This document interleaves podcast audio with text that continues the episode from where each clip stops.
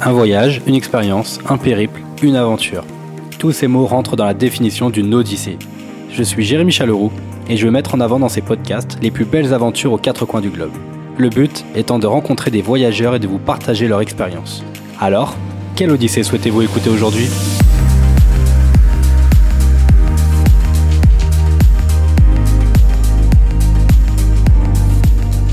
Bonjour et bienvenue pour un nouvel épisode de Quelle Odyssée aujourd'hui. Comme vous avez sûrement suivi sur les réseaux, je reviens de trois semaines de voyage en Asie cet hiver pour découvrir deux pays avec deux cultures complètement différentes. Pour le premier pays, je vous invite à écouter l'épisode 45 sur le Vietnam que nous avons adoré visiter avec Gladys, ma conjointe. Pour être plus précis, c'était un résumé de nos dix jours au nord du Vietnam, une expérience vraiment à la fois dense et authentique. Maintenant, pour cet épisode 46, c'est la suite de notre odyssée où nous sommes allés visiter le Japon pour 10 jours également. Pour m'accompagner dans cet épisode, je suis avec Rémi qui est en direct du Japon. Salut Rémi, comment tu vas? Salut Jérém, bah ça va et toi? Bah écoute, euh, très très bien. Quelle heure il est chez toi? Euh, Il est 18h30. Tu vois, on est dans les temps. 18h30. Hein. Impeccable, tu vois, il est 10h30 en France, donc euh, voilà, pour, pour l'info, il y a 8 heures de décalage en ah, hiver entre la, entre la France et Osaka, en direct de Osaka. C'est ça. Ben écoute, Rémi, je suis ravi de t'avoir pour cet épisode. Euh, merci d'avoir accepté mon invitation. Très content de pouvoir participer à quelle Odyssée. et oui, parce que tu as été, euh, bah, on, va le dire un peu euh, par la suite, mais tu as été notre guide privilégié pour durant ces dix jours. Et bah, j'ai hâte, j'ai hâte qu'on revienne un peu sur toute cette aventure en tout cas. Mais avant ça, Rémi, la petite question, est-ce que tu peux te présenter s'il te plaît? Bien, bien sûr, avec plaisir. Alors, euh, je m'appelle euh, Rémi, j'ai 37 ans et euh, je vis donc bah, au Japon, hein, c'est le but de cet épisode. Je vis au Japon, plus particulièrement à Osaka, depuis six mois. Et en fait, là, actuellement, je vis au Japon avec ma compagne à Osaka. Et notre activité principale consiste à étudier et apprendre le japonais. Voilà. Donc en fait, euh, pour la petite histoire, euh, on habitait en Nouvelle-Calédonie depuis euh, presque dix ans. Et on a eu envie de changement, on avait eu envie de, de, faire autre chose, de changer de projet. On avait tous les deux des projets qui étaient bien, qui étaient bien roulés. Tout, voilà, tout, tout, qui déroulait un petit peu trop confortable, quoi. Voilà.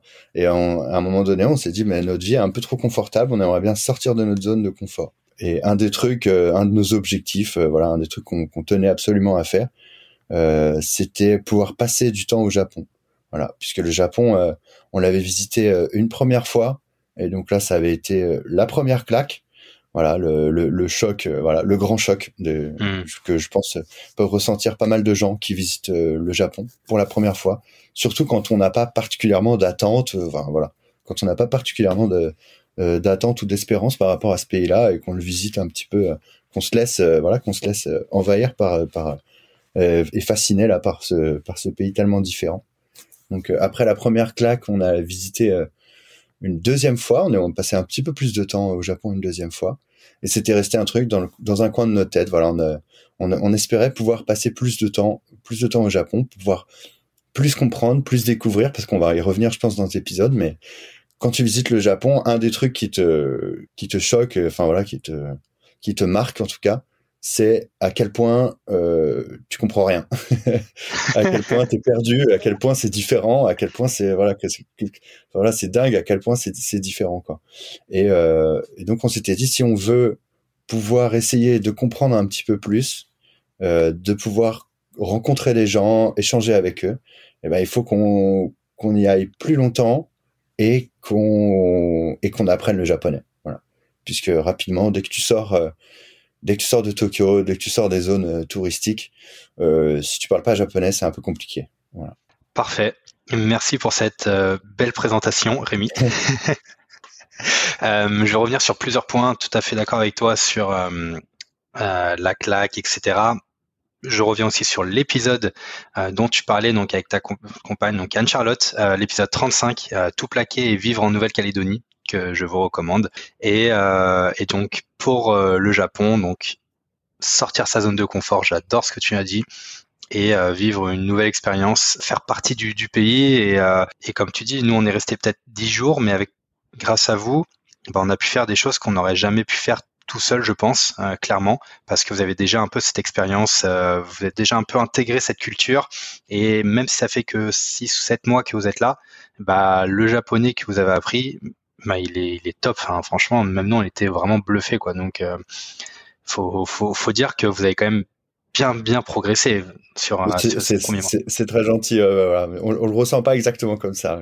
Mais bon, je pense que ça fait partie de la courbe d'apprentissage. Ça, je, je, suis sûr que tu connais ça mieux que moi.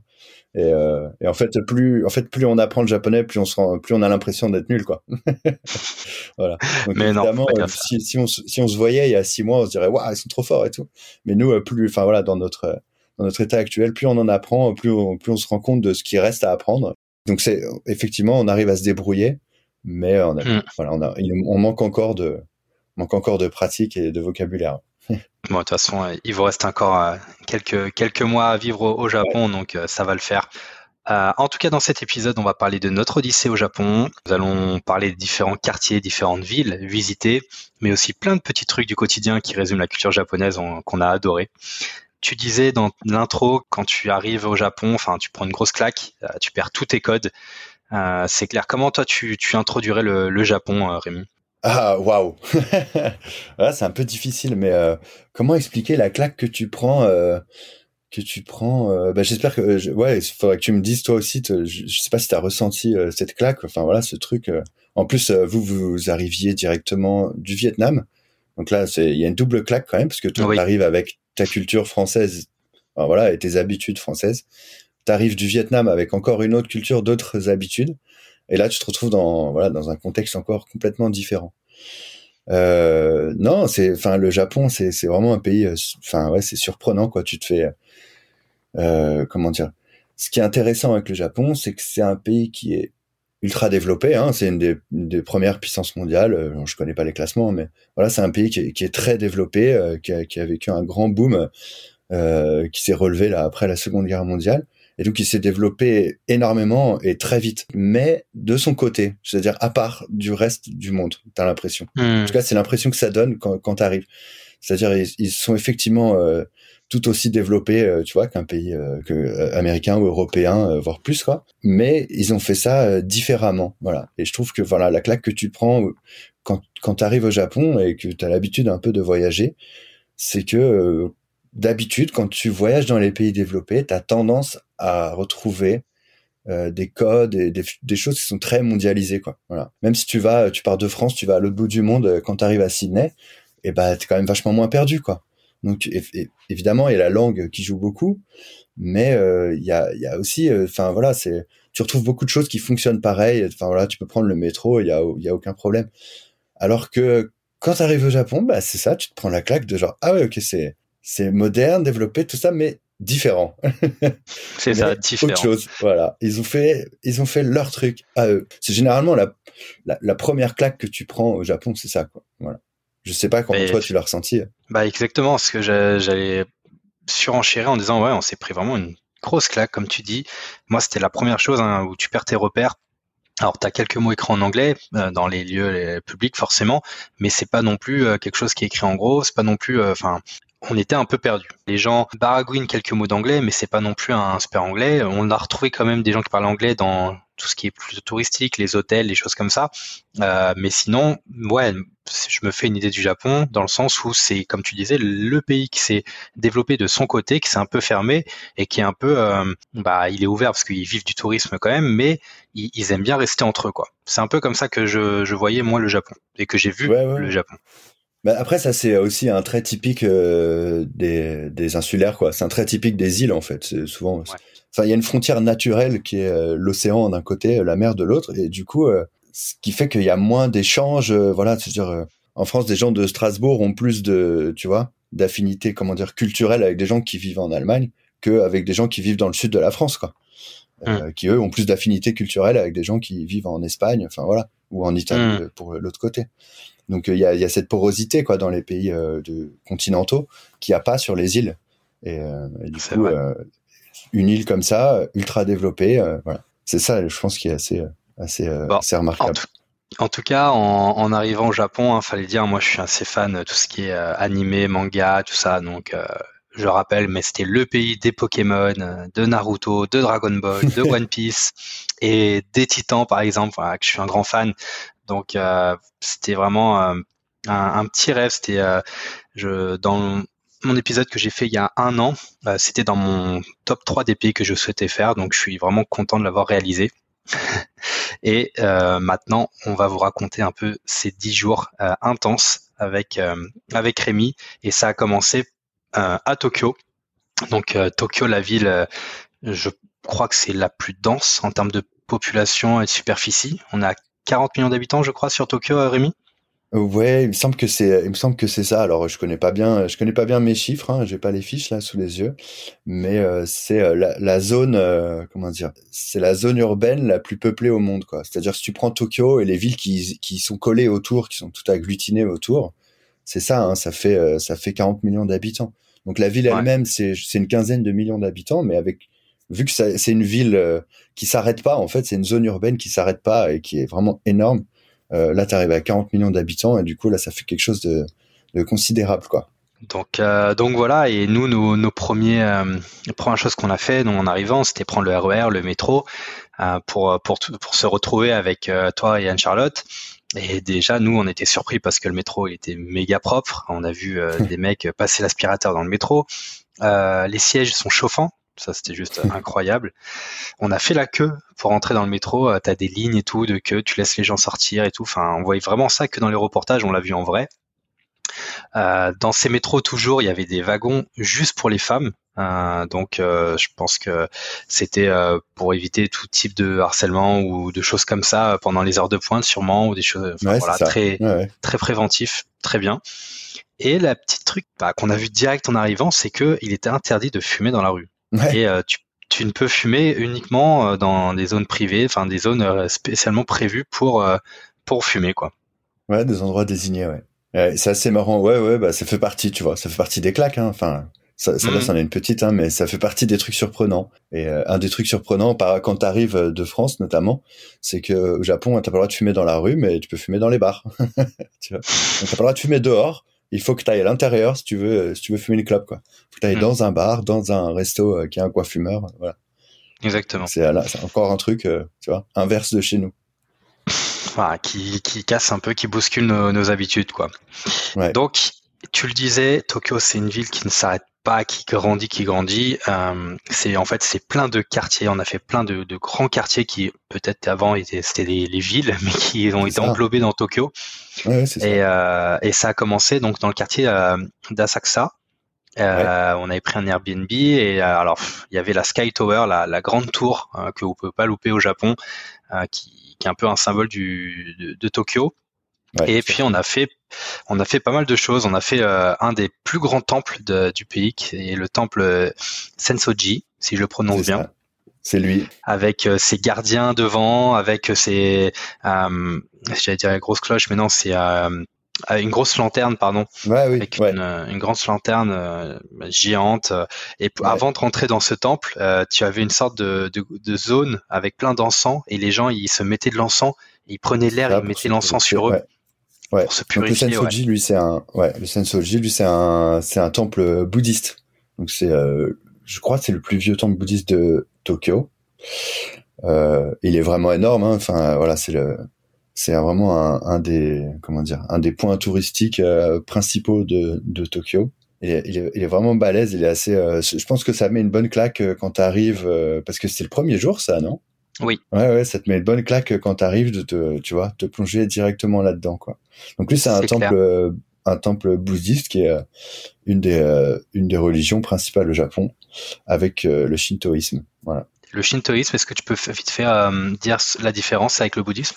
Encore une fois, moi je suis pas un grand spécialiste, hein, euh, mais ce que je sais, c'est que le bouddhisme, c'est la religion bouddhiste hein, qui a été euh, importée euh, de Chine par des gens qui voyageaient entre la Chine et le Japon. Alors que le shintoïsme, ça c'est une, c'est plutôt une religion, euh, comment dire, animiste de euh, originale. Tu vois, c'était, euh, qui a toujours été au Japon, euh, qui était là avant. Voilà. Et, et ce qui est assez intéressant à noter, c'est que ces, ces deux religions finalement ont réussi à, à cohabiter quoi. Il y en a pas une qui a enfin le, ressenti que j'en ai en tout cas, c'est qu'il y en a pas une qui a écrasé l'autre. Je crois pas qu'il y ait eu de tu vois de grandes guerres mmh. comme entre les protestants et les catholiques, tu vois. Il n'y a pas eu de grandes guerres de religion au Japon. Ils ont réussi à faire cohabiter à faire cohabiter ces, ces, ces religions-là euh, ensemble. D'accord. c'est d'ailleurs assez intéressant. C'est un des traits. En fait, c'est un des traits culturels au Japon, c'est de réussir à vivre ensemble. Je pense que c'est comme on le disait, tu vois, notamment Tokyo, mais le Japon en règle générale, c'est un pays qui est très densément peuplé. 120 euh, millions d'habitants qui sont regroupés euh, sur les côtes et donc là où il y a les villes principales puisque comme c'est euh, une chaîne montagneuse au milieu bah, ça veut dire que les gens sont repoussés sur les côtes quoi donc ça fait vraiment un pays qui est très densément peuplé et comme tu l'as dit tu vois les gens font la queue dans le métro tout ça et ça fait partie des claques que tu prends voilà parce qu'on va hmm. rester dans les dans les on va rester dans, dans les claques. Ça fait partie des claques que tu prends quand tu arrives là. Tu étais surpris par d'un côté cette foule immense et ce monde là qui qui passe et enfin là qui circule. Parce que quand tu arrives de toute façon ouais c'est ça tu prends le métro et, tout. et d'un autre côté bah c'est c'est ordonné c'est rangé les gens sans sans parler sans voilà sans sans avoir à échanger. Les gens se respectent les gens font la queue et c'est cette harmonie là là qui fait partie des traits des traits un peu particuliers du Japon euh, qui sont appréciables quand surtout bah quand tu visites mon, point de vue, enfin notre point de vue quand, quand on, est, on était à l'extérieur dans Tokyo, par exemple dans ce quartier-là, euh, bah, les, les, routes n'étaient pas blindées de voitures. Euh, C'était des, des, carrefours qui sont assez larges où tu peux marcher sans te rendre compte du, de, du monde qu'il y a. Donc euh, tu peux respirer, tu te sens pas oppressé dans, dans la ville, alors que, euh, comme on dit, c'est une euh, des villes les plus densément peuplées, quoi. Donc il y a quand même un contraste que, que je trouve fou, tu vois. Ouais, c'est Ouais, ça, c'est, ça fait partie des trucs qui sont surprenants parce que tu pourrais t'attendre justement à être envahi, tu vois, par, tu hmm. vois, par le, par la foule et tout, et par, tu vois, à l'impression de prendre un bain de foule permanent. Et en fait, non, pas du tout. C'est, ça circule assez bien. T'as vu les, effectivement, comme tu dis, les gens, euh, enfin, il n'y a, pas de klaxon, tout, la circulation, ça se passe assez bien. Et d'ailleurs, pour la petite anecdote, c'est vrai que les gens ne klaxonnent pas, mais les vélos ne klaxonnent, enfin, ne, ne, ne, bipent pas non plus. Donc, euh, bah, ça, c'est un truc, euh, ouais. Euh, très peu en tout cas. Hein. C'est un truc. Mmh, euh, six mois, six mois ici et on prend le vélo tous les jours. Et eh ben, on a dû entendre deux deux clochettes quoi. Et c'est assez dingue. Ouais. Ouais, bah, c'est un peu dangereux aussi. Mais bon. Sur ce, on, reste dans le même quartier donc de Asakusa avec le bâtiment Stark tu te rappelles de ce bâtiment-là, ah, bah qui est un peu, qui est assez euh, connu hein, quand on regarde. C'est euh, donc Stark, qui est un euh, designer, architecte très très connu, qui a fait pas mal de bâtiments en France ou même à l'étranger. Et là, pour le bâtiment, donc pour la bière Asahi, a fait une sorte de sculpture euh, qui, qui, doit ressembler à, à quoi? Normalement, c'était quoi le C'est ça. Donc l'œuvre, c'est bah, en fait le bâtiment en entier avec la flamme, parce que avec la, la, grande pointe dorée qu'il y a au-dessus, c'est censé représenter la bière avec la mousse, avec la mousse qui s'envole un peu, euh, qui s'envole un peu au vent. Et puis euh, je pense que tu as eu la même impression que la plupart des gens qui qui, qui voient cette, qui voient ça finalement. Euh, euh, enfin là, ça, ça, peut ressembler à une flamme dorée, effectivement, ou alors ça peut ressembler, comme l'appellent les Tokyoïtes, le, caca doré, là, la crotte dorée. C'est moche. C'est moche. C'est assez marrant. Ah bah écoute, c'est ouais, c'est c'est particulier, mais en tout cas, ce qui est marrant, c'est que du coup maintenant, ça en fait, un, ça, en, ça, en est un des emblèmes du, du quartier aussi, quoi. Donc c'est assez mmh. amusant. Pardon, ouais, c'est marrant parce que du coup, euh, chose qu'on n'avait jamais fait, qu'on a profité pour faire avec vous, euh, on a été attiré, je pense, hein, tu vois, par cette crotte dorée. Après avoir visité le Sensoji, on s'est dirigé ouais vers le vers les bières euh, Asahi et euh, le siège, ouais. Voilà, le siège, merci. Le siège des, de la bière Asahi. Et là, un super tip hein, pour les gens qui qui, qui voyagent, euh, c'est qu'on peut se rendre euh, au dernier étage de euh, du siège Asahi. Et au dernier étage, il y a un petit bar euh, avec avec une vue panoramique sur Tokyo. Et comme on a eu la chance que d'avoir un temps dégagé, vraiment dégagé, on peut voir bien loin jusqu'aux chaînes de montagnes, notamment. Premier jour arrivé, bam, la vue sur le mont Fuji. Incroyable. Et ça, c'est top. il faut quand même savoir qu'il y a, on avait regardé, il y a à peu près 100 km à vol d'oiseau entre euh, là où on était et le On avait été bluffé, ouais. Donc voilà, première belle expérience. Donc le petit tips, le, dans le siège, hein, comme si vous rentrez à la défense dans une des tours, euh, vous dites non, non, je vais au bar euh, tout au sommet, euh, tout en haut, dernier étage, et vous avez effectivement une, un bar qui vous attend. Vous pouvez y aller sans problème et avoir une vue dégagée sur, enfin si elle est dégagée, mais avoir une belle vue sur tout Tokyo, voir les plus loin, quoi. C'est ça, et c'est marrant parce que tu as vu, c'est pas particulièrement indiqué, quoi. Il faut rentrer, il ne faut pas avoir peur de rentrer, quoi. Il faut rentrer dans le siège de Asahi et prendre l'ascenseur, aller au dernier étage, et voilà. Et là-haut, il y a le bar. c'est assez cool. Allez, on va changer de quartier. Euh, un des quartiers les plus connus, qui est un peu la référence, c'est le quartier de Shibuya, euh, avec le fameux Shibuya Crossing. Euh, mm. Je pense que tu me enfin, contrediras pas. C'est le quartier qui, qui est un peu l'image du Japon. voilà, c'est ça. Oui. Donc Shibuya, qui est encore ben, du coup un des autres euh, districts de, Tokyo.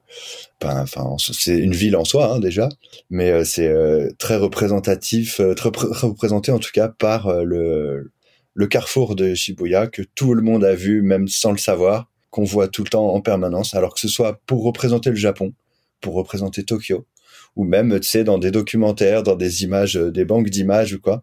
Quand on veut montrer, quand on veut parler de de densité de population, quand on veut parler de modernité, de, de grandes villes, de centres urbains, eh ben, généralement, c'est cette image-là qu'on voit. Donc, soit l'image, soit une photo, soit une vidéo.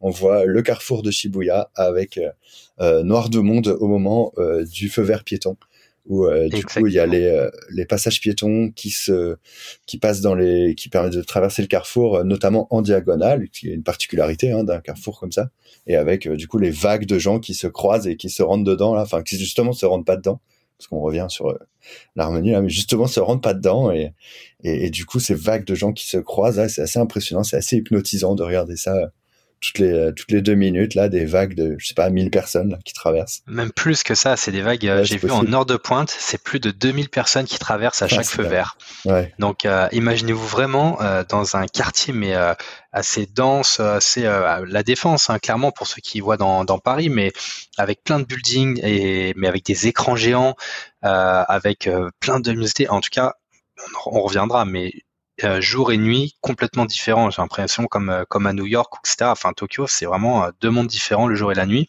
Et donc nous, on, on était restés, on a vu forcément plusieurs feux verts et, et voilà cette foule qui traverse. Euh, c'est vrai qu'il y a personne qui se rentre dedans. Les seuls qui se rentrent dedans, je pense, ça doit être les touristes qui sont en train de filmer. Euh, mais mais voilà, c'est quelque chose qui c'est un symbole clairement. Shibuya, euh, Shibuya Crossing, c'est le symbole euh, un peu comme tu dis qui est, qui est la référence euh, pour montrer quelque chose de dense ou très peuplé quoi. Ouais, c'est ça. Et puis c'est vraiment hypnotisant, comme tu disais, avec les écrans là, la lumière, ça clignote, ça bouge dans partout où ton regard, tu vois partout où ton regard se porte, il y a quelque chose à regarder, il, se passe quelque chose. C'est, euh, et puis en plus tu as les écrans, puis tu as le son aussi, parce que tu as le, as le son des pubs, euh, voilà, tu as le son de, euh, de, de, tout ce monde-là, de la circulation, quand c'est la circulation qui reprend et tout. Ouais, c'est vraiment, c'est vraiment, euh, ça fait partie des claques, ça aussi, tu vois. C'est, tu te fais, tu te laisses hypnotiser par ce truc-là, c'est assez dingue comme ambiance. Ouais. Et du coup, il y a, il y a quand même d'autres quartiers qui ressemblent un peu à, Shibuya, euh, qui sont pas très loin, euh, des quartiers assez branchés comme, euh, enfin, il y a Shinjuku. Si je dis pas de bêtises, Shinjuku qui est un, quartier qui est quand même assez mixte entre quartier d'affaires mais aussi d'amusement. Qu'est-ce que, comment tu pourrais voir Shinjuku, ouais. Enfin moi c'est après je suis pas un, comme on habite à Osaka, tu vois, je suis pas un grand connaisseur de, de Tokyo, mais j'ai voilà j'ai quand même visité quelques fois. Et pour moi Shinjuku c'est vraiment c'est le Tokyo euh, le Tokyo moderne quoi. Donc Shinjuku encore une fois, c'est un district de Tokyo donc ça fait la taille d'une ville ça fait la taille d'une ville quoi. Hein. donc euh, hmm. et, euh, et c'est et c'est vraiment un mix de tout ce que tu vas pouvoir trouver à Tokyo. C'est en même temps un quartier d'affaires, en même temps un quartier pour le shopping, en même temps un quartier pour sortir le soir, voilà, c'est vraiment une, c'est une ville en soi et tu pourrais, enfin voilà, tu peux, tu pourrais, c'est sûr que tu peux même vivre à Shinjuku sans quitter Shinjuku. Enfin voilà, c'est, ça peut être ta ville. Un mini Tokyo. Donc, euh, et pour l'anecdote, donc les Japonais qui raffolent de karaoké, mais aussi de jouer aux fléchettes. Donc on s'est fait une petite soirée euh, fléchette dans le quartier de Shinjuku. Ah bah ouais, et est obligé effectivement. et un, un, autre quartier qui ressemble un peu aussi, qui est euh, Harajuku. Harajuku, qui est aussi un quartier branché. Alors là, euh, qui est plutôt dans la culture euh, pop japonaise. On va retrouver pas mal de jeunes, d'étudiants, etc. c'est là aussi où on peut voir pas mal de cosplay. les, les, personnes qui sont déguisées dans des personnages d'animés. C'est un bon, un bon petit quartier à, à visiter également, quoi. Ouais, c'est super marrant. Du coup, euh, c'est là aussi, euh, ça fait partie des images, euh, tu vois, des trucs que tu t'attends à voir quand tu quand tu visites le Japon, tu vois. Ça fait donc t'as as la modernité, le les écrans les écrans géants avec Shibuya. T'as tout ce qui est bah, les, temples, notamment le Sensoji, mais et et puis t'as la partie manga, enfin voilà, manga animé et, et ça, bah t'en as t'en as un concentré, t'en as un concentré là-bas où du coup t'as les magasins, t'as les magasins de vêtements, c'est là où tu peux croiser effectivement des gens qui sont en cosplay. Euh, c'est là où il y a les cafés kawaii avec euh, avec euh, enfin voilà tous ces tous ces petits dessins, tous ces petits mangas, tous ces petites voilà toute cette toute cette ambiance là très très typique très typique du Japon aussi. Allez, un, un dernier quartier avant de passer à une autre ville. Euh, mais bon, vous voyez, Tokyo, c'est vraiment euh, dense et, et avec nos guides privés, on a quand même pu faire pas mal de choses, donc c'est vraiment juste génial. Mais dans le quartier de Shibuya, euh, il y a, un, un petit quartier, un sous-quartier qui s'appelle Harajuku. Et à Harajuku, il y a le sanctuaire Meiji Jingu qui est euh, qui est magnifique à voir, euh, qui qui en fait c'est une grande forêt, c'est une sorte de Central Park euh, dans Tokyo. Et, et à l'intérieur de cette forêt, tu as tu vas voir les sanctuaires. Et pour rentrer dans cette forêt, tu as des torii géants. Donc les torii, c'est sorte de c'est des portes en fait. C'est vous voyez, c'est comme le symbole pi. C'est comme ça que je, je... ouais c'est ça ouais c'est une bonne image ouais c'est les portes qui représentent l'entrée l'entrée dans la zone du, du sanctuaire ouais donc le, le, Meiji euh, Jingu, ça veut dire le, le, sanctuaire de Meiji, qui était un des empereurs euh, euh, du Japon, qui a ouvert son pays. Enfin voilà, c'est un empereur qui a été vraiment très apprécié. Et du coup, à sa mort, ils ont voulu lui faire comment dire un sanctuaire à son à son en son honneur. Et du coup, forcément, dans l'ordre de grandeur de qui pouvait représenter le, le type d'empereur qu'il a été quoi. Et donc, mmh. ils ont fait un parc un parc gigantesque et le sanctuaire, euh, le sanctuaire au milieu. Voilà. Donc c'est assez, c'est quand même assez intéressant à voir quand tu, tu justement, euh, tu sors de, t'es, t'es là, tu sors de Harajuku et puis tu continues à pied, hein, voilà, tu continues à pied puis tu te retrouves dans un, dans une forêt euh, en pleine ville. Euh, du coup, c'est, ça devient calme. T'entends plus que des oiseaux. Ça fait vraiment bizarre. Quoi. Et tu passes les, les torii impressionnants là, ces grandes portes euh, d'entrée du temple. Et effectivement, là, c'est, c'est assez représentatif effectivement de de ce que peut être un voyage au Japon. C'est changer d'ambiance complètement, quoi. Et dans une, dans une atmosphère euh, plus spirituelle, euh, tu vois. C'est fou. Et d'ailleurs, euh, pas très loin, en sortant de, de, de, ce grand parc, il y a l'hôtel de ville de, du Japon, enfin du Japon de Tokyo, à, donc sur le quartier d'Harajuku. Et pour le petit tips, euh, donc on est monté, il y a un point de vue qui est gratuit, il faut le savoir, mais vous pouvez rentrer dans cet hôtel de ville. C'est un bâtiment qui est gigantesque. Enfin, franchement, euh, je sais plus combien d'étages, mais il y en a 60, 110, peut-être 80 étages. Il est gigantesque et en fait, euh, vous pouvez rentrer et vous avez une vue à panoramique à 360 degrés euh, avec un petit piano au milieu euh, qui est, qui, est, vraiment sympa en mode euh, vraiment chill et vous avez une vue mais incroyable sur sur tout Tokyo et les alentours. Voilà un deuxième point de vue qu'il faut pas louper quoi. Ouais, ouais, carrément. Et en plus, du coup, par rapport, enfin géographiquement, euh, t'es à l'opposé de, de Asakusa là, tu vois. Donc on avait fait euh, le siège de euh, Asahi. On était d'un côté, on était au nord, euh, au nord-est de Tokyo, et là on se retrouve au, sud-ouest. Donc tu vois, ça, te fait le point de vue, mais vu dans l'autre sens. Donc c'est assez intéressant, ouais. Exactement. Donc voilà pour cette aventure sur Tokyo. Je vois que le temps passe très vite, donc ouais, je vous propose qu'on. En fait, voilà, c'est assez représentatif d'un voyage à Tokyo. Tu vois, il y a trop de choses. il y a trop de choses à voir. Et, d'ailleurs, c'est un des conseils qu'on peut donner à gens qui visitent Tokyo, c'est euh, détendez-vous, vous pourrez pas tout voir, quoi. C'est trop grand. Voilà. Il y a trop de choses, c'est trop grand. Et vous allez voir plein de choses dans des guides euh, vous disant il faut voir ci, il faut voir ça, il faut voir ça. Ouais, enfin, ça dépend combien de temps vous restez aussi, quoi. Parce que mmh, sinon, vous pouvez rapidement vous, vous retrouver à passer euh, votre visite de Tokyo dans le métro. Voilà. Ce qui est quand même un peu moins fun, même si ça reste marrant des fois. C'est quand même un peu moins fun. Donc, il euh, faut se concentrer sur les trucs qu'on a vraiment envie de voir. Donc, on a fait quand même beaucoup de choses sur Tokyo, mais là, il était temps de prendre le TGV japonais, le fameux Shinkansen, euh, pour faire Tokyo-Osaka. Donc le Shinkansen, le train assez mythique avec son nez assez allongé, qui va pas plus vite que le TGV, mais qui a ses petites particularités. pour la petite anecdote, dès qu'ils arrivent en gare, déjà les Shinkansen, il ne reste pas plus d'une demi-heure, je crois, ça, enchaîne toutes les 10 minutes, il repart.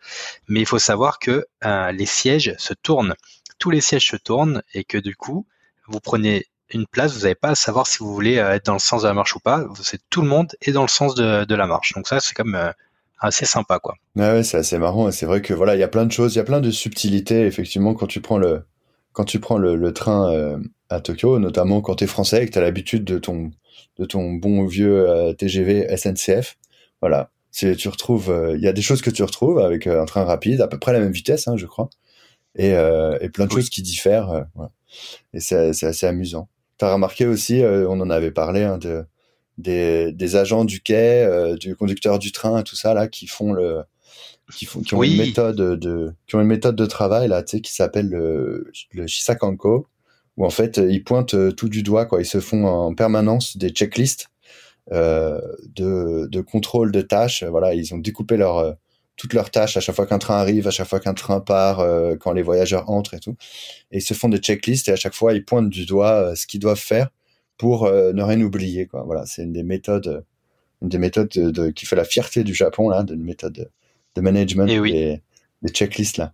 Et, écoute, hein. il semble que ça marche hein, puisque effectivement le Japon est très connu pour pour pour la fiabilité de la ponctualité de ces trains. C'est vrai, c'est vrai, c'est vrai. Mais j'ai, je l'ai vu, j'ai vu tous, ces, euh, ces, japonais, que ce soit les conducteurs ou même euh, les, les agents sur les côtés, ils ont tous euh, une procédure à suivre avec leurs mains, j'ai l'impression, et donc ils doivent s'auto-checker à chaque fois avec cette méthode qui s'appelle le Shisa Kenko, si je le prononce bien. Ouais, c'est ça. C'est assez amusant. Ouais. C'est du coup une méthode qui s'est un peu exportée déjà au Japon, et du coup tu peux la retrouver dans d'autres dans d'autres métiers où les gens font des tâches comme répétitives, mais euh, où ils ont besoin de s'assurer, euh, tu vois, de hmm. chaque étape euh, pour pour des règles de sécurité, tout ça.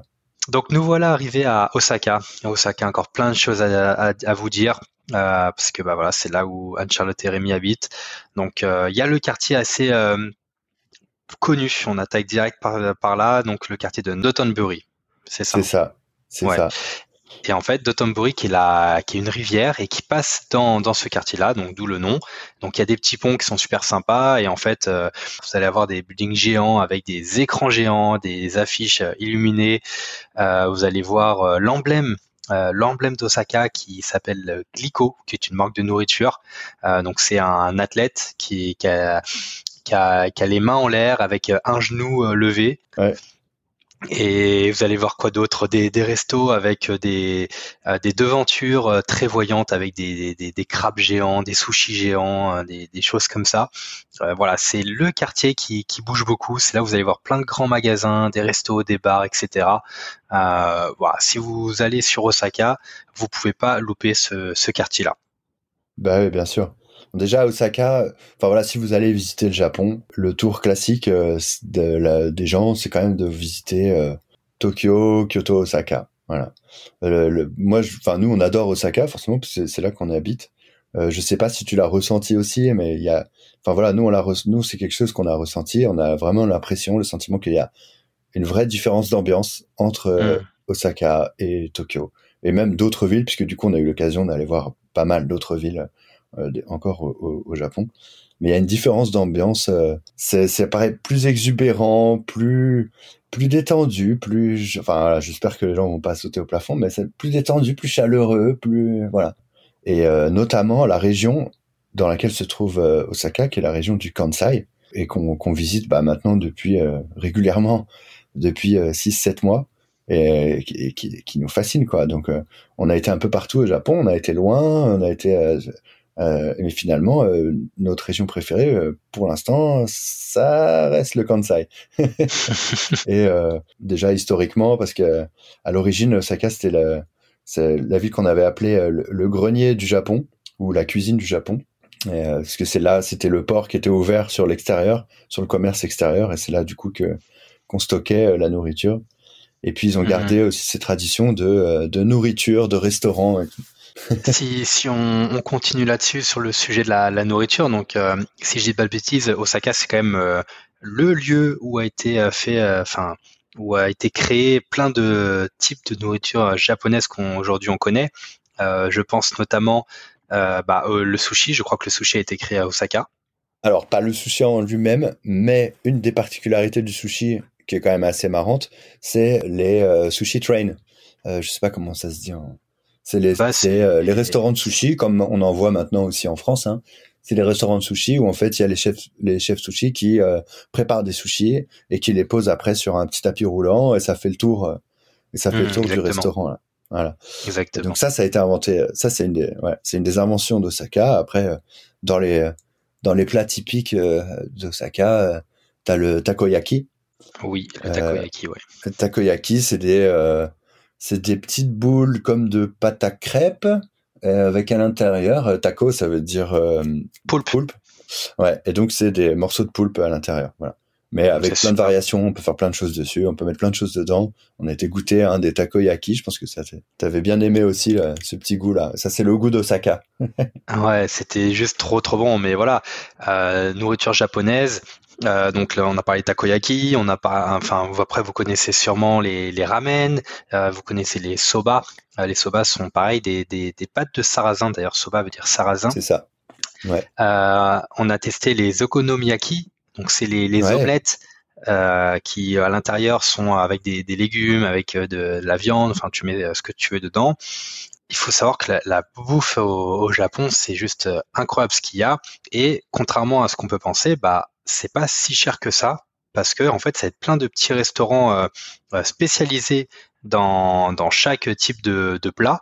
Et donc, l'expérience qu'on a, c'est qu'on a payé entre 7 et 10 euros un plat euh, local, euh, par exemple ton okonomiyaki ou ton ramen ou ton soba, et, euh, et tu vas payer beaucoup plus cher si tu vas prendre par exemple un plat européen comme une pizza ou quelque chose comme ça, quoi. Ah bah ouais, ouais, carrément. Et encore, on mangeait pas dans des endroits, tu vois, on mangeait dans des endroits assez classous et tout, parce que même à, même à 10 euros, enfin, je veux dire, si tu veux manger pour pas cher, tu peux vraiment manger vraiment pour pas cher.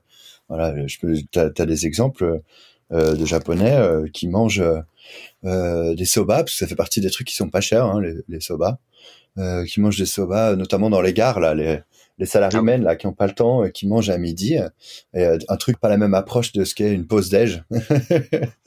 et du coup, du coup, tu vois des, notamment dans les gares, les ces restaurants là où tu manges debout, voilà. Donc tu commandes tu commandes généralement à l'extérieur, même pour gagner du temps. C'est-à-dire que tu passes ta commande à l'extérieur sur une borne. Donc tu mets ton argent, tu appuies sur le bouton, tu as ton petit ticket que tu vas donner euh, directement là. Et euh, c'est ça, et t'avales tes soba et, et euh, ça dure, tu vois, durée de l'opération, durée de l'opération 10 minutes et coût de l'opération 5 euros voire moins quoi. Mmh. donc, Exactement. Donc ouais, c'est assez, c'est assez surprenant ça. Et du coup, bah j'ai envie de rebondir sur notre nouvel an au Japon parce qu'on l'a fait à Osaka. On l'a fait dans un restaurant euh, de sushi, juste le, cadre enfin, idyllique quoi.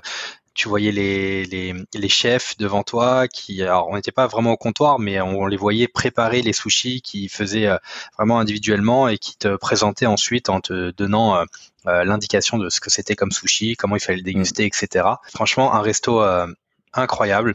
C'est là aussi où on a découvert le saké chaud parce qu'on peut boire du saké, euh, le saké euh, voilà, qu'on connaît tous, hein, euh, qui fait à peu près 15 degrés, qui est un peu le, le sorte de vin. vin japonais. Et, et, du coup non c'était un, un, restaurant vraiment très typique et très très bon. Et ça nous a pas empêché de d'enchaîner sur donc le quartier de d'Otonbori que je vous ai parlé juste avant pour euh, fêter les, le, le, minuit 8 heures avant avant vous d'ailleurs parce qu'on était en avance et on a fini dans un, un arcade game arcade game pardon euh, pour euh, se faire un Mario Kart tous les quatre euh, sur sur des sur une console là franchement on s'est on s'est régalé un peu les les, les japonais adorent hein. vous allez en trouver partout, hein, que ce soit Tokyo, Osaka ou même dans les autres villes, mais des arcade games il y en a partout. Vous pouvez jouer à n'importe quel jeu. Vous pouvez faire euh, danse, faire euh, conduire des trains. Enfin voilà, plein de plein d'expériences vraiment euh, atypiques dans dans dans ces grands magasins là quoi. Ouais, c'est ça, ça c'est les, les Round the One. Ça c'est une, une institution. Hein. Il y en a un peu partout. Et généralement c'est un grand, un grand immeuble avec plusieurs étages et chaque étage est destiné à un type de jeu quoi. Donc t'as le T'as les UFO catchers en bas là, tu sais les, les pinces pour attraper pas que les nounours. Hein. D'ailleurs, t'as vu des fois il y a des, juste des paquets de des paquets de, de pâtes instantanées, des trucs comme ça. Après t'as les t'as les jeux d'arcade et puis euh, ouais dans les grands round one il y a les t'as le bowling, le karaoké, les fléchettes, les enfin voilà il y a tout. Hmm. plein de choses. tu peux passer ta soirée complète d'amusement euh, là-dedans. Voilà, qu'est-ce que je voulais dire d'autre sur Osaka? Euh, Oui, il y a le quartier de Nipponbashi qui est super bien, bah, justement pour retrouver tous ces, jeux et aussi ces magasins de, euh, si vous cherchez des, cartes, des cartes Pokémon, des cartes magiques, des cartes Yu-Gi-Oh. J'ai vu des combats de cartes Yu-Gi-Oh. Enfin, je sais pas si tout le monde va comprendre ce que je dis, mais c'était incroyable. Enfin, je pensais pas voir ça dans ma vie. Euh, donc j'ai vu plein de choses, plein de magasins de figurines, plein de magasins.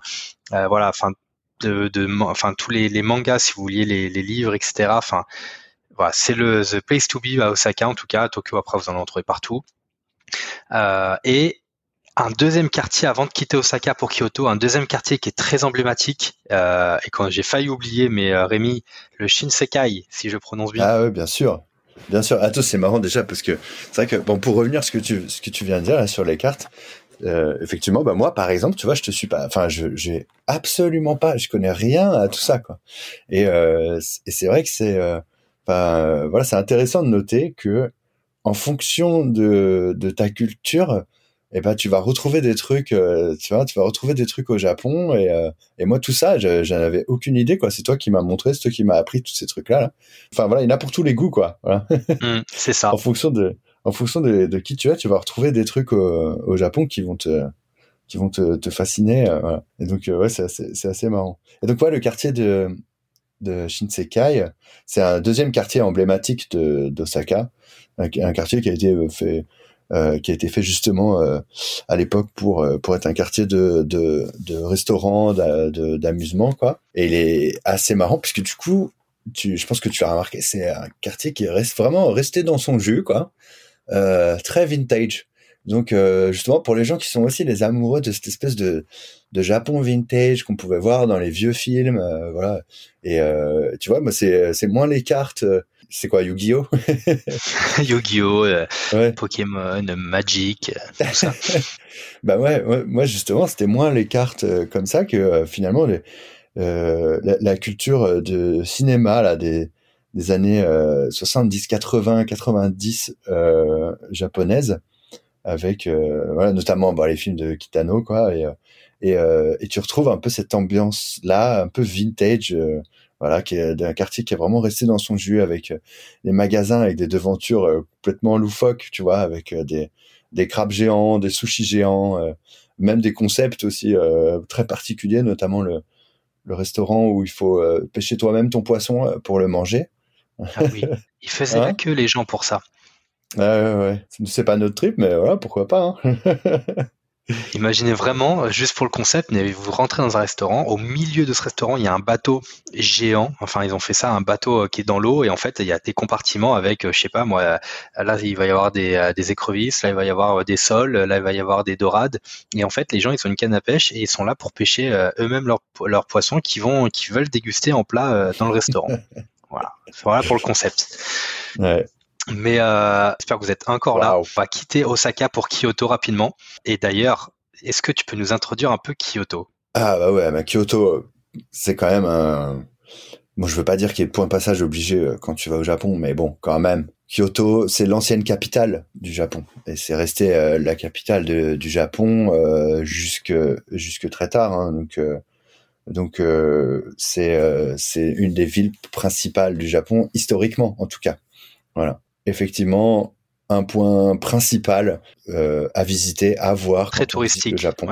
Notamment pour la partie, donc là on est moins sur la partie ultra moderne, les écrans et, euh, et, euh, et, la foule, et beaucoup plus sur la partie justement historique du Japon. Pour ceux qui s'intéressent à cette partie-là, bah, Kyoto c'est un c'est un point de passage obligatoire. C'est une ville qui est fascinante où il y a des temples, voilà, il y a des temples partout il y en a pour tous les goûts. une de mes références du Japon, c'est avant de, avant même, avant même la première fois d'avoir d'être allé au Japon, j'avais lu Le Clan des Otori. C'est un livre qui est en trois tomes et qui se passe dans un Japon imaginaire, en plus dans un Japon médiéval imaginaire, mais qui est très très inspiré de de, de, de l'histoire du, du, Japon et notamment ce château-là où on retrouve un parquet rossignol et donc ça, ça m'avait complètement, voilà, c'est pour ça que ça m'avait euh, raccroché à cette, à ce, à ce livre qui est fait, enfin, ces, ces trois tomes de livres là qui sont fabuleux. Ah, ou quatre d'ailleurs, je sais plus. Et euh, c'est un parquet, en fait, c'était le shogun de l'époque euh, qui était euh, qui était complètement parano et qui avait peur que des, des ninjas viennent l'assassiner et du coup qui a fait installer tout autour de la pièce principale tatami là, tout autour de cette grande pièce principale, il a fait installer un parquet qui fait un son particulier quand tu marches dessus, ce qui fait que tu peux pas atteindre la partie centrale sans avoir été entendu. Voilà, donc on t'entend arriver. Voilà, donc ça fait partie des trucs moi qui m'avait qui m'avait fasciné, c'est les, tu vois, le genre d'endroit où quand tu en plus t'enlèves tes chaussures pour visiter ça, donc ça, ça rajoute, ça rajoute à l'expérience. Donc ça fait partie des trucs qui sont fascinants, mais enfin voilà, ça c'est mon, c'est mon coup de cœur personnel, mais il y en a vraiment pour tous les goûts. Il y a les, les, jardins zen aussi. Pour ceux qui aiment ça, là, il y a des, là, il y a des choses à voir. Hein. Enfin voilà, c'est une concentration de temples et d'histoire du Japon, en tout cas, qui, qui fait que c'est pratique quand on visite le Japon, puisqu'on va, en allant à Kyoto, il y a une forte concentration de choses qu'on peut avoir envie de voir, quoi. Voilà. Hmm. Ça, ça donne tout son intérêt. Voilà, malheureusement, tu, tu vas le raconter, mais vous n'avez pas eu, eu euh, une, une, expérience euh, aussi forte que, que, que voulu. Parce que là, on a eu un petit fail quand même. Oui, bah il faut bien, il faut bien avoir quelques fails. Donc notre euh, notre fail, c'est qu'en fait on est arrivé le, le, le 31 ou le 2. Enfin bref, on était aux alentours du, du Nouvel An. Et il faut savoir qu'au Japon, aux alentours du Nouvel An, euh, les temples sont fermés, donc entre le 28 décembre et le 2 janvier à peu près. Donc on est arrivé dans ces périodes-là à Kyoto pour voir ce côté historique, pour voir ces temples, euh, aussi bien le temple que Rémi nous a parlé, mais aussi bien l'ancien temple de l'empereur, parce que Kyoto était l'ancienne capitale où, vivait l'empereur. Et en fait, malheureusement, tous les temples étaient fermés, donc on a pu voir que l'extérieur. Donc petit fail. Mais voilà, on a, on a quand même, euh, on a quand même été jusqu'à Kyoto. Ouais. Et puis ça n'empêche pas que la promenade à Kyoto, il y a des, il y a des quartiers historiques avec euh, ces petites maisons là qui sont restées, euh, mm-hmm. voilà, l'architecture euh, historique. Et là, tu te retrouves dans cette partie-là du Japon. Tu vois, as la partie moderne et tout, puis tu as l'autre partie. Et, et là, à Kyoto, t'en as, t'en as une bonne vue, t'en as un bon concentré, quoi. Voilà. C'est ça. Donc, euh, donc voilà, le petit fail de Kyoto, mais qui, que je vous conseille de faire si vous n'êtes pas dans cette période-là. Allez-y, franchement, euh, je pense que ça vaudra le coup. Vous, euh, voyez Rémi, il est trop fan de cette ville. Ouais, et puis un des trucs aussi de Kyoto qui est intéressant si, pour les gens qui sont intéressés pour visiter le Japon, c'est que Kyoto, c'est accessible en, en, en, train de banlieue à partir d'Osaka. Voilà. Kyoto et Osaka, c'est très proche. Tu peux tu peux facilement faire euh, l'aller-retour. Tu peux aller le visiter dans la journée. Hein. Bon, ça te fait une grosse journée, mais voilà, tu peux tu peux faire l'aller-retour dans la journée sans problème. Ouais. Il y a une heure de RER, tout comme si vous voulez visiter Kobe. Je crois que c'est accessible aussi de Osaka ah bah pour aller à Kobe. Carrément, ouais, ouais, ouais carrément. Voilà. Ouais. Donc ça, c'est assez intéressant. Et c'est aussi pour ça qu'on aime, comme je te disais, c'est aussi pour ça qu'on aime Osaka. C'est Osaka, c'est un super point de départ pour une région autour qui est très riche en points d'intérêt, quoi. Voilà. Euh, Kyoto, Kobe, euh, toute la préfecture de Wakayama qui est en dessous là, qui est super intéressante. Où il y a de tout, quoi. Il y a de la montagne, il y a de la mer. Enfin, pour un fan de la région. Ça va être. Euh, c'est clair, c'est clair. Il y a beaucoup de choses à faire. Et d'ailleurs, je on termine, on termine sur le, dernier spot euh, que vous nous avez fait découvrir, qui était euh, d'aller sur Nara, aux alentours de Nara. Donc Nara, c'est la ville connue pour ses biches en liberté. Donc forcément, on a été voir, euh, on a été voir les biches, on a été leur, leur donner à manger, on a été euh, euh, se promener dans les dans le parc, les rues de, de Nara, mais surtout, nous avons été là-bas pour récupérer une voiture de location. bon, pour le la petite info, la conduite est à gauche. le truc qui m'a marqué, c'était que la voiture a bipé lorsque on était à l'arrêt, à un feu, il y a une voiture devant, derrière, et la voiture bip quand la voiture de devant avance. En gros, pour te dire, euh, avance là parce que euh, la voiture de devant elle est avancée. Enfin bref, c'est un petit truc qui m'a qui, m'a marqué quand même. C'est pas mal pour les chauffeurs distraits, genre moi. Effectivement, ça a pas mal bipé. ça a bipé, exactement. Et en fait, pourquoi je vous dis ça? Parce que euh, la petite surprise de Rémi et Anne-Charlotte, qui était de nous emmener vivre une expérience euh, bah, culturelle, hein, traditionnelle, dans, dans, un petit village, dans une maison traditionnelle, chez l'habitant. Juste magnifique. Euh, on est arrivé donc chez la personne et il faut vraiment que vous imaginiez vraiment comme dans les films. Donc la maison un peu carrée avec le, le jardin japonais au milieu, où toutes les, les, pièces sont reliées via des, cloisons en, des cloisons, ouais. Euh, c'est ça. Euh, on avait nos, futons qui étaient prêts avec des, couvertures chauffantes. On avait la, petite table basse où on a mangé. Euh, enfin voilà, eux, ils nous ont accueillis avec la tenue traditionnelle et on a vécu une journée, une nuit juste magnifique et on est vraiment rentré dans la peau de du japonais, la culture japonaise, quoi. C'est ça, carrément. Bah ouais, ça, c'est un truc qu'on tenait à, faire bah, déjà nous parce qu'on adore ça, mais qu'on tenait à vous faire vivre, c'était euh, de passer une nuit euh, dans un ryokan, qui est euh, une auberge typique japonaise, parce que c'est une expérience en soi, quoi. Voilà, parce que c'est c'est vraiment quelque chose que tu, tu peux pas faire, tu peux pas faire ailleurs avec cette façon qu'ils ont là de de, de recevoir et, euh, et de sortir un petit peu des zones, des zones touristiques, de se retrouver au calme, de manger un, un repas formidable. Oui, un repas, magnifique. un repas vraiment magnifique. Euh, un petit déjeuner aussi. Hein, je crois que le natto euh, t'a marqué. Moi, oui. Il m'a marqué, mais vous, vous l'avez plutôt bien apprécié. C'est euh, une sorte de, de, de, soja fermenté, hein, si je dis pas de bêtises. Ça. Ouais, c'est ça. Du coup, ça, c'est une sorte de fromage, quoi. Tu vois, c'est du soja mmh. fermenté.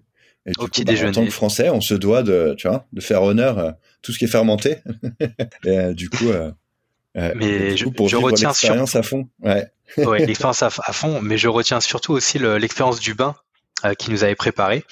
Euh, Donc, euh, en fait, là-bas, tu, tu, te douches, tu, te, tu te nettoies, etc. Et après, tu vas prendre un bain pour te reposer, pour te ressourcer, un bain très chaud. Et il nous avait préparé ça. et on a pu profiter ça tous les quatre de, de, ce bain. Ben ouais, enfin, euh, bon, après, on, ne peut pas trop euh, s'épancher parce qu'il faudrait qu'on fasse un autre épisode de podcast, mais sur la relation particulière euh, culturelle qu'ont les Japonais à l'hygiène. Et enfin voilà, je, je pense pas qu'on ait le temps d'en parler plus que ça, mais c'est intéressant, c'est une, une, bonne première approche.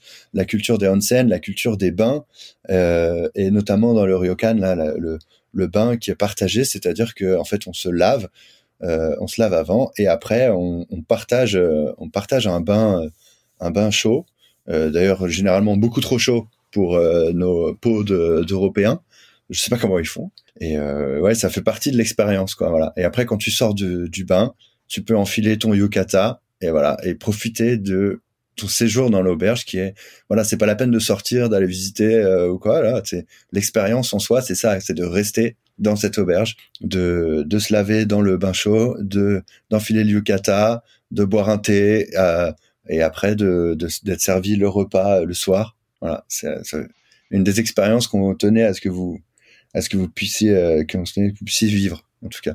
Ah, L'expérience était juste incroyable. Franchement, c'était le mot euh, qui, a, qui, a, résumé notre périple au Japon. Euh, tout comme l'épisode, il est incroyable. Il y a tellement de choses à dire sur le Japon. Euh, bah, c'est ça. Enfin, ouais. J'essaie de, j'essaie de, de ouais, d'être un petit peu synthétique, mais c'est trop compliqué là. Il y a trop de choses à dire. Il y a trop de choses. Il y a trop de choses. on pourrait faire une série en 10 épisodes. Hein. on pourrait continuer, mais on, va s'arrêter là-dessus. Rémi, s'il te plaît, dis-moi. Euh, quel est le conseil que tu donnerais pour toutes les personnes qui souhaiteraient vraiment réaliser la, même expérience que nous, c'est-à-dire visiter le, le Japon? Alors, eh ben deux choses parce que euh, tu m'y as fait penser là en parlant. Deux choses. Le premier, c'est juste un petit tips. Euh, si jamais vous voulez vraiment vous plonger dans des endroits un peu reculés et tout, ça peut être un truc assez marrant. Enfin, en tout cas, nous on adore de louer une voiture pour aller s'enfoncer dans les campagnes, dans les endroits qui sont quand même un peu plus difficilement accessibles en train, en transport en commun. Même si les transports en commun, les trains, les bus, c'est très développé. Il y a quand même beaucoup de zones qui sont bien accessibles nous, on aime bien aller chercher vraiment les endroits qui le sont pas. Et du Il faut un permis international euh, traduit. Voilà. Et non, c'est pas la peine de venir avec votre permis international. C'est pas la peine parce que ça fonctionne pas. Il faut une traduction officielle du permis. Donc nous, on l'a fait assez facilement euh, quand on est arrivé au Japon, mais je pense que c'est un peu plus compliqué, voire, voire impossible pour des gens qui viennent juste visiter. Mais je sais, alors je sais pas comment, mais je sais que c'est possible et que c'est très faisable euh, avant de partir. Voilà. Donc ça peut être intéressant quand même de faire traduire son permis euh, avant de partir si vous voulez faire une expérience de louer une voiture pendant une journée, deux journées, pour aller un petit peu vous aventurer. Et ça amène justement à mon deuxième point, qui est le vrai conseil, c'est n'hésitez pas à vous aventurer dans les endroits qui sont un peu plus reculés et tout. Parce que le Japon a tellement de choses à offrir que vous n'êtes pas obligé de faire les, les points euh, qui sont dans les, dans les guides comme les points principaux, quoi. Voilà. Faut pas hésiter à aller dans la, euh, voilà, à, aller dans la deuxième ou troisième ligue des, des points touristiques, là. Parce qu'en fait, euh, enfin, nous, c'est là qu'on a vécu les meilleures expériences, quoi parce que c'est justement moins moins pris d'assaut et c'est là qu'on a plus l'occasion de voir, de prendre le temps, de rencontrer les gens. Donc euh, pas hésiter à aller s'aventurer, voilà. Surtout au Japon qui est voilà, pareil, on n'a pas parlé, mais qui est un pays particulièrement euh, particulièrement sûr. Hein. Donc euh, voilà, aucun problème pour aller s'aventurer n'importe où de toute façon et pour pour que vous arrivez que des bonnes choses quoi. Hmm. Effectivement, euh, tu as raison. se dire qu'on ne pourra pas tout faire, on ne pourra pas tout voir, euh, ce qui fait aussi la, beauté du Japon, quoi. Et ne pas avoir peur de rater des trucs. Donc euh, voilà, prendre le temps de, vivre des expériences et sortir des, sentiers battus un peu et puis vivre à fond votre expérience, quoi. C'est ça. Ouais, c'est ça, comme tu disais, pas avoir peur, pas avoir peur de de, de, de, rater, parce que de toute façon, on va en rater des choses. C'est incroyable. Merci beaucoup Rémi euh, merci bah, encore avec pour plaisir, ces, Avec plaisir, c'était un peu long, désolé. non, bah écoute, j'espère que vous êtes encore là en tout cas. Si vous êtes encore là, c'est que vous avez adoré l'épisode, tout comme moi, tout comme nous. Euh, moi, je te remercie encore une fois à toi et Anne-Charlotte pour ces dix jours incroyables. Euh, je pense qu'on n'aurait pas réalisé un tiers de ce qu'on a fait tout seul et, encore moins tous les magnifiques restaurants qu'on a pu faire. Euh, mais en tout cas, merci, merci bah, pour écoute, tout. Avec plaisir. Avec Rémi en direct du Japon. Eh ouais. C'est quand même assez fascinant. Super, merci Rémi, à plus, ciao. Bye, salut Jérémy.